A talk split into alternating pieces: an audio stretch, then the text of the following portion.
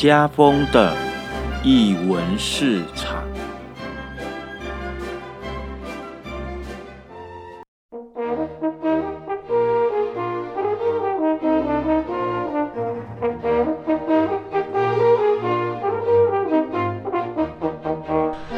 艺术在日常，生活有艺术。这里是艺文市场，大家好，我是家风。今天艺文市场，我们来到了盐城区的废墟坝。说到这个废墟坝，就必须得从去年大概年底的时间，我受到博二艺文特区以及台湾艺文空间连线两个单位的邀请，参与了他们所举办的文化年会。那其中的一个晚上呢，我们一行人就是来到了废墟坝用餐交流。那在尔后的这将近半年的时间，呃，我也从网络上的一些呃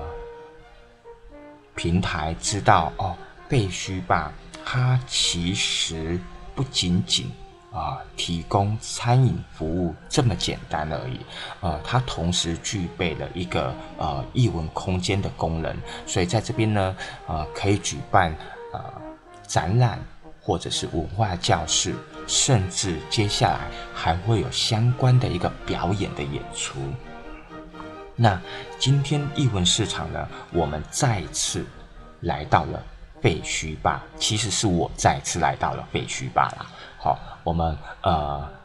邀请到老板高唐佑，好唐佑来节目当中来跟我们分享，呃当初他是如何与这栋老房子结缘，那同时呢，他如何将这一栋老房子啊规划为废墟吧以及民宿的经营，甚至好注入了不一样的一个不合式的一个呃经营的模式，好。现在就让我们来欢迎高唐佑，唐佑你好，嗨，大家好，我是唐佑。嗨，呃，因为也是因为去年博二的一个活动关系，所以我就知道有呃废墟坝的这个地方。但因为我自己在爬书，然后也知道说唐佑，其实你在呃经营呃这个坝这个民宿之前，其实你是婚纱的摄影师。那婚纱摄影师之前又又是你又是学你本科又是学电机的，然后又在相关的产业工作，所以我比较好奇的就是你这样一路这样转转，尤其是转到摄影的这个部分，当初是什么样的一个契机让你开始接触摄影？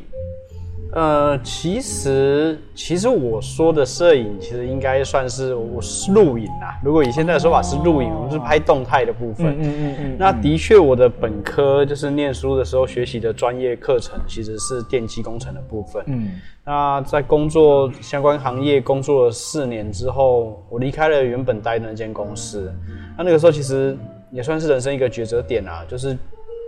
我要继续在科技业工作，还是说要。替自己的人生做些改变，这样子，对。那当时我就觉得说，我还年轻，在我离开那份工作的时候才二十六岁，嗯，我想说，应该还可以给自己几个光光年，就是下来做做自己想做的事情，嗯，所以才转下来去做。做摄影这个行业，可是为什么选的是摄影？因为摄影其实跟电机一点关系都没有哎。因为其实早期在念书的时候就蛮喜欢拍这些有的没有的。哦。对，那就当时其实，在摄影之前，我曾经也大概做了，呃，这段比较少跟人家说，就是过去有一种行业，它其实是把以前早期的 tape，就是录影带啊，或是 V 八、Hi 八这些，把它给数位化。嗯。对，那我在念书时期的时候。有一份工作，其实就是在做这样的工作。那那个时候离开之后，我就觉得说，好像暂时也不能干什么。其实我蛮想去卖房子的，老实讲，那个时候，在我离开前一份工作的时候，那但是家里面不是很支持啊，他们觉得对做这样的就是 就是完全不符合自己的，就是求学阶段的事情。嗯，所以后来就想说，好吧，那我就我就。做我会的东西吧，所以那个时候就开始替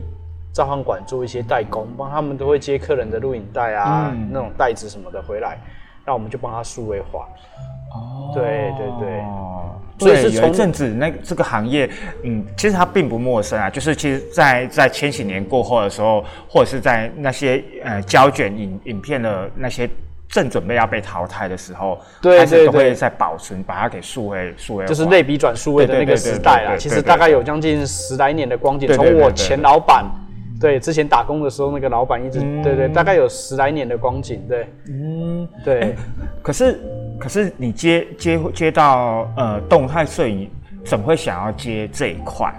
呃，其实我是先做数位化这一块，才下来做录影的工作。嗯因为我们开始做数位化的工作之后，我就觉得说，那个时候我有一个想法，我觉得既然我服务的对象是全高雄市的照相馆，我们那时候其实高雄市大概有八成以上的照相馆是我在帮他们代工的。对，那我就觉得说，哇，那我一个人我可以有，等于是我无形中我拥有这么多可以合作配合的店面，嗯为什么我不好好利用？所以我开始又接了其他业务，例如像是剪辑，我跟他们说，哎、你们除了帮客人转袋子之外，如果你们有摄影师出去拍东西，需要修片、需要剪辑什么的，我可以帮你们做。好有生意头脑。对，然后就从这样开始，然后剪剪剪剪剪剪到后来，其实我发现，呃，既然都会剪了，而且也看了很多各各式各样不同的摄影师，呃，拍出来的东西，因为我们要帮他们剪嘛，嗯，那我就觉得说，那我何不自己来拍看看？才开始了这条路。当然，在这些东西都是建立在自己有兴趣的前提下。嗯嗯嗯对对对对对。哇，然后你就开始接了，就是所谓的呃那个动态的摄影。对对，那个时候都做婚礼记录嘛，然后对也是透过各个照相馆说，哎，我反正等于是我也是他们的配合的一员嘛，嗯，对对，就从这样子开始，然后一直到，因为早期在录影都是拿那种比较大型上肩的啊那种对摄影机在拍，那刚好到应该也是在，应该是千禧年前后吧，开始有一批人开始转用单眼相机在录影。嗯嗯。对，因为第一个，它那个时候的景深跟设备的价格啊等等之类的都远低于，对。效果好，价格又不高，嗯。对，所以那个时候我们也面临了一件事情，就是说我要继续维持传统的电视台的路线，那种大型机器的路线，嗯。还是我也要走这种比较轻便型的路线，所以那个时候才决定成立了摄影的这个团队，从一个人变成多个人。哦，对对对对对对，然后就一直到一直到现在，其实也都还有在进行这样的工作，只是现在已经从比较婚礼类的拍摄进行到一些比较商业化的拍摄，比如说公司行号的啊，或是一些嗯企业形象企业的案子，对对对对对嗯，是。哇，我觉得啊，原来如此。哎、那其实因为呃，我呃跟跟谭佑这边认识，就是在呃废墟吧这边。那我我我我在猜，你可能对于这种老物件，这种有带有点呃时间感、历史感的物件，一定是相当喜欢的。对，那我比较好奇的就是说，嗯。在你，因为你过去你你你的这些影像记录都是婚纱喜庆的这一块，嗯其实拍摄的都是新人，新人。那新人代表的是一种呃人生的一个新的阶段的开始。可是老老东西不一样，老东西就是一个是一个，你可以说它就是一个即将迈入人那个某一种物件的晚年的阶段。对，你怎么你而且尤其是在这近几年啊，我也不知道为什么近几年对于大家对复古或对老东西有特别的喜好，或者是呃，它好像也变成一种趋势。你怎么你怎么看新旧的这两个物件？其实很多人，还有包括过去的采访等等之类的，都都都会说，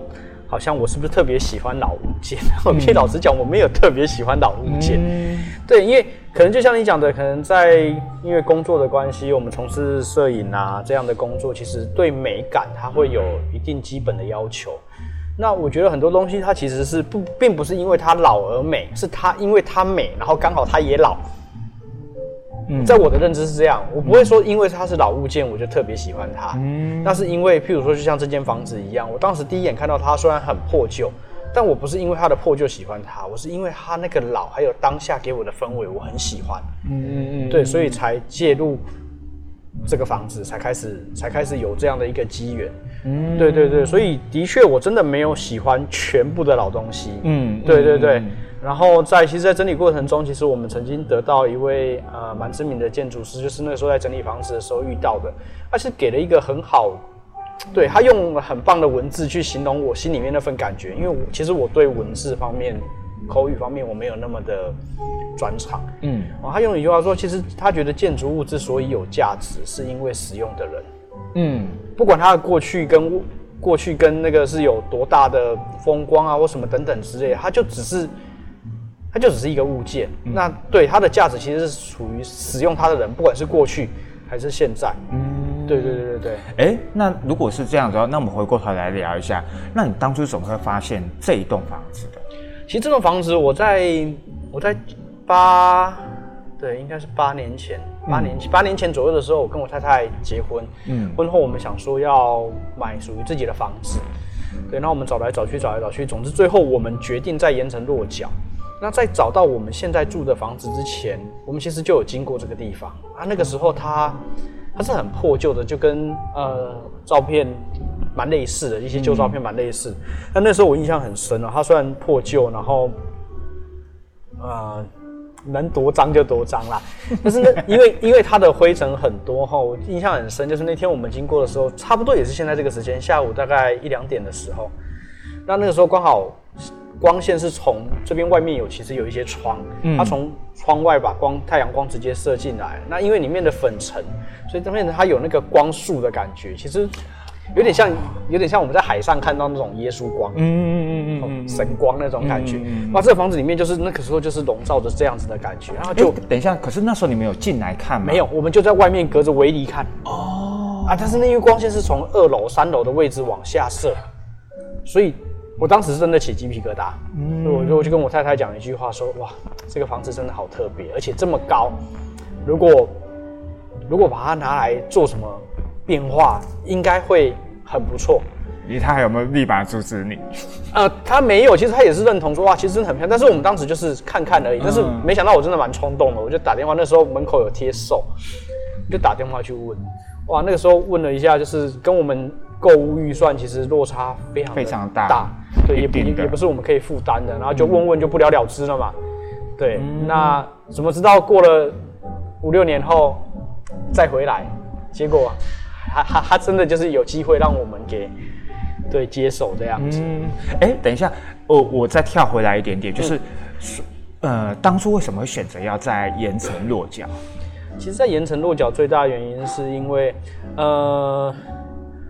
我我们逛了其实高雄各区的房子啦，嗯，对，那那个时候选择盐城是因为刚刚刚我们选择那间房子啊，刚好门口看出去就是爱河，嗯，哦，那其实我当时只一个想法去看，说我觉得生活哈，它应该是闹中取静，或是静中又方便这样子，嗯，对，那我觉得盐城它有这样的特色，第一个它的地理位置，我觉得高雄找不到其他的区域是山海，嗯嗯，对，河。对对，都在一起，就只有盐城区。嗯，所以，我觉得它地理位置很好，然后因为它没落的关系，其实它也不会太嘈杂。嗯，那该有的也都有，该有的机能都有。嗯，好吧，那我们就就在盐城吧。就是至少，因为我们当时会愿意想要搬出来，其实就是想说。第一个成立自己的家嘛，那成家之后当然就会育儿嘛，然后我觉得它是一个育儿很棒的地方。嗯，对对对，所以所以我们选择了盐城。嗯，哎，那其实，在你在那一次第一次看到这个老屋，然后跟地主呃联系完之后，隔了四五年之后，你们又遇上，那又是什么样的一个的的状状态上遇到了这个机会？就是其实也算是。老实讲，一开始是比较投资的心态。我们当时，我们当时很积极的想要做民宿，因为在，对，在大概，所以其实你们、你们、你、你跟你太太一开始就想要往这个方向去走。对，我们最早找这个房子，其实就是为了做民宿找这个房子。为什么想要做民宿啊？我比较好奇，就是怎么会有？呃，老实讲，我们做摄影，其实呃多少会有一些收入，然后他们大家都会有一个观念，就是我们要用。用钱去滚钱，一般人嗯有赚钱就会想要再用钱去滚钱，不可能一辈子都靠劳力赚钱。嗯，那其实我们摄影的工作也是蛮靠劳力是啊，跟脑力的方式。嗯所以那时候我们就想说，那是不是我们应该做一点点投资？那投资刚开始的时候就股票啊、基金啊，但是其实那真的可能就是我不适合这样子的一个标的吧。嗯，对，的确在那边我们吃了蛮多的亏。对，那后来就觉得说啊，那与其这样子的话，就是因为刚好我们有去日本旅游，之前都会去日本旅游，嗯，去日本住了他们的 B&B 跟他们的民宿，我觉得这样蛮好的，而且盐城的确有蛮多这样的特色是值得让人家来的，所以我们就开始做了所谓的日租屋。当时我们自认为叫民宿，但在台湾的法规它定义成日租屋，它是不合法不法，合法的，嗯，但是我们已经做下去了。是在这边吗？啊，不是在这边，在别的地方，也在盐城区。嗯对对，那当然后续我们就有收到检举、收到罚单嗯等等之类的。那撑着撑着，因为都没有回本嘛，罚单罚下去基本上就不好回本。嗯哦，所以撑到后来，刚好市政府这边观光局也蛮努力的，他们也推出了一个在都市计划区里面可以设立民宿的法规规范。刚好应该就是在四也差不多是四年前的事情吧，嗯三四年前的事情。对，那那个时候我们就说好，那既然政府开了一条门要给我们走，我们就走吧。所以就开始找所谓可以设立合法民宿的物件。嗯，对，然后找来找去，哇，这样的物件在盐城其实真的是不多啦。因为盐因为房子盐城的房子都很小间，你知道吗？倒不是大小的问题，我觉得都好小间哦，都哦比较大的问题会是在房屋屋里就是违建的部分，违建应该算是申请民宿最大的问题。嗯对，因为你知道台湾嘛，不管是北中南都一样，其实房屋违建的比例很高，尤其是老房子。哦，就是他住到这边，他可能觉得不够用怎么样，他就多盖一点、加一点什么等等之类的。那所以老房子盐城都是老房子居多，所以基本上没有违建的房子微乎其微。哦对，那后来找找找找找找了绕了一大圈之后，我就那个时候很长，跟我太太我们就载着小朋友就骑着脚踏车就在盐城这样乱绕，没事就乱绕。那就那某天又突然绕到这边，说哎、对啊，我们之前不是在这边有看到一件很特别的房，不然再去看一下好了。啊，结果他还在，但是他已经没有贴手了，然后他就更破旧了，跟我的印象中他又更破旧了。对，那就是因为这个样子啊，原来他还在，不然我们想办法联络看看有没有办法联络到嗯屋主或是谁来。嗯，那后来也没有办法去地震，那个时候也没办法调到完整的资料。对，然后就后来有一天我自己我自己在那边闲晃的时候，我在门口去捡到了一张小纸条，纸条上面有一支电话号码，啊，应该是中介，就是以前中介不是都会贴那个可以让人家可以撕的那个小纸条，我就打，结果对方说他已经没有在做中介了。哦他已经没做中介了，但是如果我们有兴趣，他可以想办法请他的同事、之前公司的同事等等去、再去调资料，看看屋主还有没有意愿要卖。嗯哦，就后来就因为这样就联络上，哇，这也太 就是太奇幻了对，也是有点起鸡皮疙瘩的感觉。对啊，我整对个对对，太太太奇幻了。是是是哦所以其实你们其实你们一开始就有想要做民宿，那只是说又又其实又等于说你们在盐城绕了一圈，回过头来又回到这个地方。对对，那你当当然当你确定了就是。呃，在跟屋主在边交涉这个过程当中，我想你自己对这个这个地方你也爬出了一个，嗯，因为毕竟他未来要做民宿的这个部分，或像现在我们我我们今天录音的呃这样个废墟吧，那它一定有对应到这个房屋的历史。嗯，对，那你可以跟我们介绍一下这个房屋的历史。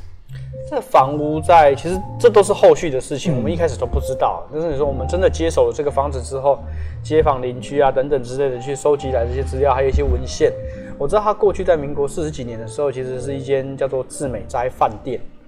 对，它是致美斋第二代店的遗址。嗯，对，那致美斋其他地方好像也都不在，它一代店不在了嘛，三代店在亚洲戏院那边嘛，四代店就到现在的新爵江那边去，最后一代店在那边嘛。对，但现在都已经不是那个，只有这一间还是原本的智美斋的样子。哦，对，然后到大概民国五十年左右的时候，智美斋离开这边去了亚洲戏院，嗯。那变成一间叫做正声无线电子无无线电发报，哎、无线电传习所，嗯。后，就是在教人家做一些无线电设备啊、无线电操作的。嗯这个这个补习班呐、在街坊邻居说叫补习班呐、对他们说以前没有长明街的时候，就是从这边开始，台湾的一些电子零件，因为那时候港区美军啊，对对对对对对就在这边。电电子对，就在这边学习啊。嗯。对，那正身之后到后期好像也是就比较没那么好了，所以这些房子就我知道后来是被法拍。嗯。就正身在这一块地附近，除了废墟现在的空间、民宿的空间，还有其他好几间都一起被法拍，嗯，然后才被我们前一手屋主他们买走。啊，他们买来本来应该是要投资的，嗯，对，那可能 也不知道什么问题，一丢就丢了三十几年，所以他就荒废了三十几年。嗯，对，一直到我们出现。其实如果三十几年的话，对啦，因为其实大概在民国八九十年，我我我只是一西元这样换算来讲，其实这边严格来讲早就没落，因为其实我我记得我九九六九五九六年的时候，我自己来，我都觉得这边很可怕。嗯，对，就是说来废墟现在这个空间，嗯附近，因为我以前会去，我以前我第一次看的金马影展啊哈，是在万寿新戏院。哦，那时候还有，那时候还有啊，但是好像第二年它就消失了，对，它就被拆了。所以但是那时候我来的时候，其实这边就就已经非常的，嗯，我觉得就是整个就是没落，然后没有什么人，对，然后主要聚集的都是在五福路上，然后再过来就是两千年的时候，因为博二的关系正开始，可是那时候的开始也没有多少的人，对，所以其实这边荒废了二三十年，一定是跑不跑不了的。是，所以就跟这间房子经历，我就在想说，当时前屋主他们买的这个房子，可能是在时机还不错的时候，嗯那可能后来下坡，他们就决定说有没有需要再投资、再投入下去。嗯，对对对，我觉得购买的时机跟跟整个产业的时机是不太一样的。是对，就是那时候也许购买的时机点是好的，可是因为那时候其实呃盐城还没有还没有呃政府还没有介入。就是要开发这这一块，那其实开发的这一块其实也就是两千年以后的事情，而且也比较热热闹，也也就是这十年来，嗯才比较热闹，不然在那之前，嗯，对，这边其实非常的不怎么热闹，嗯嗯，对。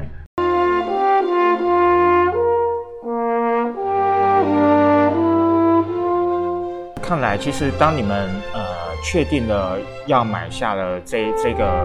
空间的时候，其实某种程度其实反而，呃，在申请牌照这个流程已经不是那么的困难了，因为其实已经有相关的法规，然后其实你们也知道可以怎么去处理了嘛，对不对？是这样子吗？当时理想状态是这样子，但实际上完全不是。哦，真的吗？为什么？就是因为当时这个法令开放，其实我们都算是前面的 试验品吧。对，当时制定制定这个法规的时候，其实我相信政府官员他们也不是故意的，只是他们可能没有考量到去，就是因为台湾的房子的状况实在太多种了，在嗯他们开放这个条例的时候，他们并没有考量到全盘。嗯，有一些东西疏忽掉了，那刚好我们是被疏忽掉的其中一环。最主要的疏忽是什么？就是我讲的最大的问题，其实是在我们当时遇到最大问题，也是在违建这一块。哦那违建的话，当时因为局处他们那边公告出来的讯息，其实是说，譬如说，为什么我们会找这么老的房子，就是因为，呃，就是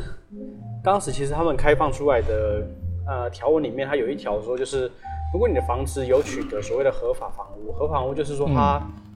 它已经够老了，老在这种建筑法规还没有规范的时代，它就存在的房子，就像我们现在的废墟，嗯包括我们的民宿一样。那如果你有取得合法房屋的证明书，这个东西当然是要就是监管处他们开立的，也不是随便就可以拿到的。哦，如果你能取得这样的东西的情况下，你就可以来申请合法的民宿。嗯，对。那观光局那边认定是这样子没有问题，那监管处当然依照他们的权责范围去认定你的房子是不是属于合法房屋的嗯。认定范围。当时我们都已经取得完了，那现在就回到了回到了违章建筑，因为它里面有一条是说，你既然民宿是给供给大众使用的，非特定人士，所以它需要有公安的问题。嗯。那公安它当然就不能有违章建筑。嗯。好，那问题来了，违章建筑这个条例，它是在建筑法之下，就是有了建筑法之后，才会有所谓的违章建筑法办法、违章建筑处理办法。那违章建筑处理办法是在民国，如果没记错，资料我已经忘记了，但如果没记错，应该是民国五十八年左右才实施的。嗯我们这房子是民国四十几年就存在，嗯，所以当时也不需要说房子你需要什么建筑图啊，什么设计图，嗯其实在当时没有这些东西对，它就是只有一个登记。哦，那结果违章来说，那既然你没有图说，我就没办法认定你有没有违建。那在民众的认知，像我们民众的认知就是说，你既然没办法认定我是违建，那我就没没有违建嘛。对啊，照理讲应该是这样子啊。你既然不能说我是违建，那我就没有违建。对啊但对公公部门来说，他们就不这样认定。既然没有图说，你没办法证明你不是违建，那你就有疑虑，我就不能写你没有违建。嗯就是他不替你背书，嗯嗯哇，那就卡死在那边，就死局啊。哦，对，我们的确老到没有图说啊，那你叫我怎么去生图说？嗯我不可能生得出图说来。那就卡在那时候就卡在违章这边，我们民宿执照卡了一年多。我从申请到拿到牌照，我在我在一百零七吧，一百零七的十一月还十二月的时候送申请，嗯然后我一直到一百零九年的三月份才拿到牌照。哦那最后是怎么怎么又过了？就像你讲的，因为就是没有办法去证明啊。对，因为当时其实那时候我们很无奈，而且很求助无门，因为当时就是因为政府开了这条路，然后那时候他们也办了说明会，甚至是说啊，你要整修房子之前，你可以找观光局，技呃技师之类的，你可以找观光局的官员先来看，嗯。然后看看你这房子是不是有机会可以合法，那你要整修再整修。当当时这是他们的善意，嗯。那我也去参加了，也请他们来看了。那当时看完的状况，就是因为房子真的蛮破旧的，然后他们就是可能对他们就说，那其实你这个大概以资料上面来看，大概没什么问题啊，你就整理完之后我们再过来看吧。然后然后我就花了大把的钱下去整理，整理完之后遇到这个问题，就像你的访纲里面讲的，就是我都头洗下去了，你现在还跟我说不行，不然一开始就跟我说不行，对啊我真的很不甘愿。嗯那我就觉得说，这个问题不是在我的身上，应该是你们制定这个规则的规则的身上。我不相信以后只有我一个人会遇到这个状况、嗯，尤其是这边那么多老房子，对所以我当时真的就是处于一个抗争的阶段，我就是不断的去找方法，不断的去找啊，找议员也好，找局处的长官也好，我就觉得说，你说不行，那你找一条路给我走嘛，你不可能就这样断了我的路啊。嗯。对，我后来就经过各方的努力啊，的确后来就是有找到一个共识，开了一个好几次的跨部会议，才找出了一个属于老屋的申请民宿的办法。所以这条路真的是很辛苦走出来的。那现在后续我们过了之后，包括其实后来的那个那间叫什么三八后来开的那间叫什么咖啡银座，银座嗯银座也是因为这个条例过了，他们才跟着过的，哦不然银座本来也不会过。嗯，难怪银座有一段时间，啊对他他就是银座的适用条例，对，哎、嗯。银座的适用条例跟我们的适用条例是什么，然后我们算是这个这个条例过了之后，第一件拿到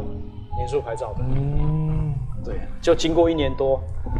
对，我觉得，嗯，对，反正建筑这件事情跟相关的法规啊、消防啊这些，我都觉得还蛮有意思的。因为我以前，我以前，呃，在在大道城工作的时候，其实我们也也会有遇到这个，但是因为我们那边又是，呃，我们算是特区啦，所以我们特区有历史建物。还有历史建物的这个东西压着，所以其实我们其实在在做一些变动，或者是在在做改造，其实也会遇到很多的困难。是对，可是好，那所以当当确定了，比如说当这个这些流程都过了，接下来当然就是处理房子，因为当然这是同步的啦。那其实呃，当当时你喜欢的就是你看上的它的某一种一个历史感，那在处理或者是在改造这个老房子的时候，你怎么去？你思思考的方向是什么？其实我觉得后来就变得是早期一开始的时候，的确我们把它规划了很多，想了很多，嗯但后来的确很多状况是不允许我们这样操作的。比如说，比如说你你呃，你想要有很多现代的东西进来，让它方便，因为毕竟铝塑这种东西它是需要考虑到便利性，但现况你就没办法做。例如，我可能想要个电梯，不可能啊，不可能，对，所以你你最后很多类似这样，再刚刚这是打个比方嘛，最后很多很多这样的一次一次一次的这种不可行的结果，那导致后来我们觉得我们会变成是一种。妥协，那其实也是我我觉得对人生蛮帮助的一个部分。过去我算是可能会觉得有志进城，只要我想做，不可能做不到。对，那这间房子的确把我这个部分磨掉很多。我后来学着怎么样跟他共荣共生，就是顺着最适合他的方式来改来改善它，不能说改变它，而是变成我来改善它，让它是属于有它原本的感觉。然后又不失安全，嗯，大概就会变成是以这个方向来做。对，去年的时候跟博二他们一起过来的时候，其实你有简单的介绍一下这一栋房子，好的一个结构，包含你把一二楼打通。我记得如果我没有记错的话，嗯哼，对，那呃，就是当当确定了，你刚才也有讲有些东西，你如何去把它保留下来。或者是呃，在一个一个安全的状况之下，你可以做什么样一个处理？那我们如果与废墟坝的这个这一栋来讲的话，你又怎么去调整它？其实这边可能要澄清一下，嗯，就是蛮多人可能会认为说，我们是故意把这个空间打掉，嗯，让它变成这样挑高特别的空间。其实不是，其实我们来的时候，它就已经毁坏了，它是坏掉的，所以它本来就没有。二楼的楼板哦，对，它本来就没有二楼的楼板的。那在当时来之后，因为那时候我们一直在犹豫一件事情，毕竟我们一开始就定位后面的房子是要做民宿，前面的房子我们就是要做咖啡厅或是 bar。嗯，这是的确一开始的定位就是这个样子。那我就想说，如果以营业空间来说，当然我们的作息应该是越多越好。嗯。但是我又觉得说这样子的做法其实会蛮破坏掉这间房子当时给我第一眼的感觉，因为我就喜欢它的挑高嘛，那我又把楼板做回来增加座位数，就失去了我的初衷嘛。哦，所以其实这部分也蛮挣扎的。那这还是说，如果我们用一些比较，呃，比较，譬如说像是我们现在保留这些老砖啊、老墙面啊这些状况，它会产生几个状况。第一就是粉尘嘛。对。那粉尘对你做这种饮食餐饮的来说，其实也不是一件好事。嗯，哇，那就变成就是很大的拉扯啊。对，啊，后来的确就是像刚刚讲的，我们又是取了这种就是所谓的尽量跟它平衡共处的方式。例如像是，既然他楼板不在了，那我们就让它不在吧。我们用结构补强，让它不失安全的方式，用我们新的钢钢结构下去撑住这栋房子。它等于像是在一个外壳里面，再用一些支架，就像是撑一个骨架在里面，从里面再去撑住外面。嗯，对，所以其实严格说起来，当时是请结构技师来评估。嗯，目前我们的做法就是等于是说，呃，它其实本身的墙面对我们目前这栋房子，它其实没有没有施什么承载力的，它主要的承载都在这些新钢构上面。嗯，所以它其实是搞不好是比。这整排的房子都还要安全的一个房子，对，我想也是。它看起来老老的，虽然它看起来老老，那它它应该是相对安全的一栋房子。那墙面的部分的话，我们后来就试了很多种方式，不断的尝试。然后比如说像是我们请水刀的来把它洗干净，洗干净之后又上漆等等之类的。嗯，对，就是避免掉它会有脱粉粉尘的这种状况。哦，对。就是我们我们的整理方式就变成是这个样子。嗯嗯嗯对，那整个初衷就是维持当时看到它的感觉，然后把这些脏乱不舒服的元素拿掉，嗯，然后把舒服、温馨甚至老的部分给凸显出来。嗯，这就是我们当时的想法跟规划。嗯嗯，哎，而且我还记得那时候你有讲，你们还有三楼。对，然后三楼是一个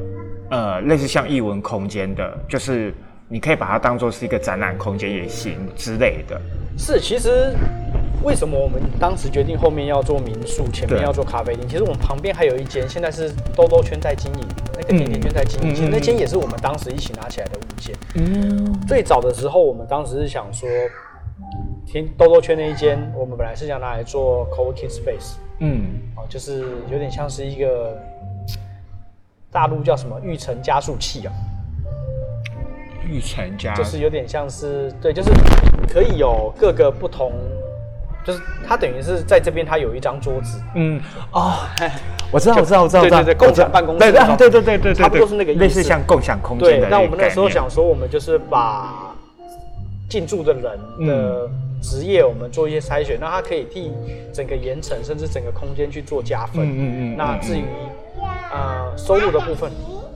收入的部分，我们当时就没有特别去考虑这一嗯点。嗯嗯嗯嗯，对嗯嗯，哦，所以当时规划是这样，但是后来的确也不得不跟现实低头啦，因为这个房子的整修等等超过了很多我们的嗯规划跟预期，所以我们嗯后来先把它给租出去，嗯算是先止血。嗯嗯，对，那你刚刚说到的三楼作为艺文空间，其实我们本来就觉得说生活跟艺术，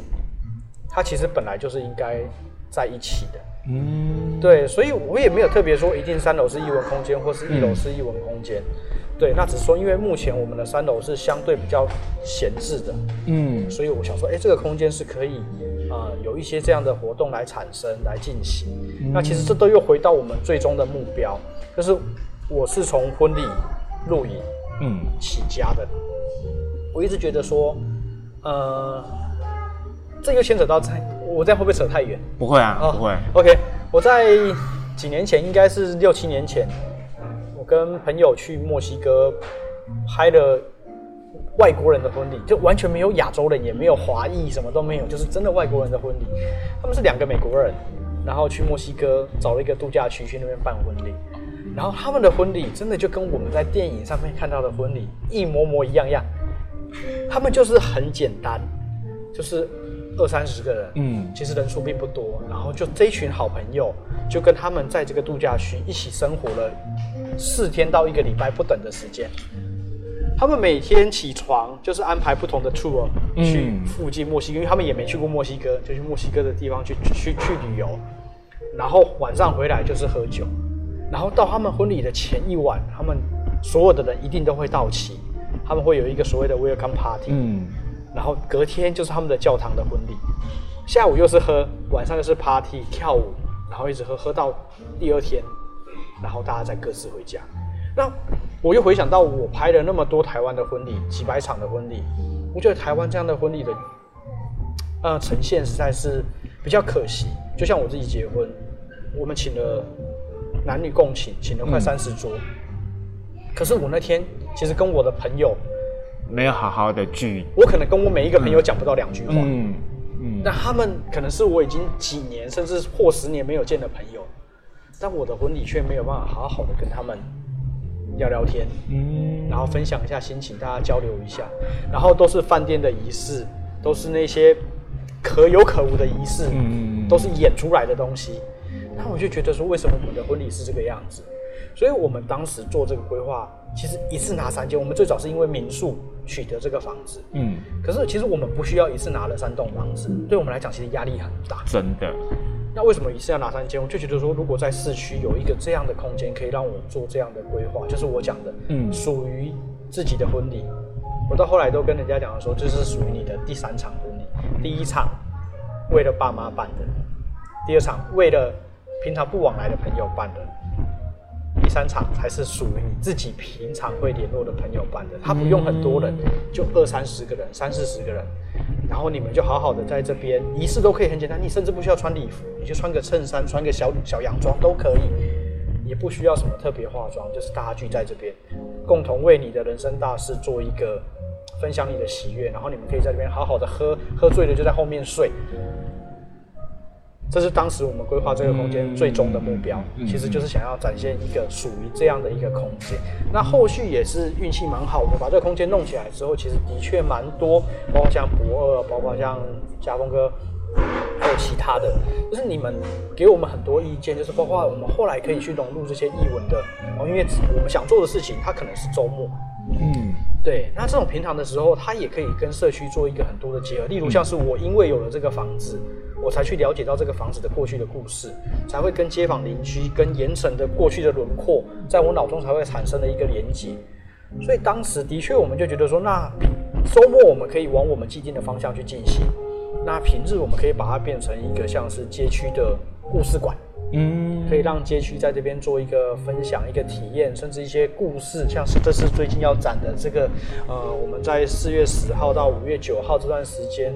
呃，有办了跟中央大学一起办了一个，呃，它算是一个在社区的一个展，它包括影像，包括一些过去港区的一些记录，就在这边去呈现。嗯，我觉得这样是一个。算是一个蛮平衡的点啊，嗯，这是我目前的想法。我我我我我反而觉得，当呃唐勇你你在讲这些物件，对我来讲，房子算是一种物件，但这些物件的连接的时候，从一个住所、寓所，然后往往周边，比如说从废墟吧开始，再慢慢往外延伸，它其实是我我自己觉得好像是有一种。规划你在你的心里的蓝图，其实已经默默的已经规划出来了，然后等着去往外去衔接更广、更多的资源的一个益助。对，那呃，另外我想要问一下，就是说，好，当空间也打理的差不多了，那同步进行的还有里面的物件配件，好，这些这些器材，就是你怎么去选选物来。呃，去跟这个房子一起共处在这个空间里面，你那时候在选物件的的的想法又是什么？其实这个部分我真的没有做得很好，我觉得还有很大的加强空间。嗯，哦，因为当时我们算是比较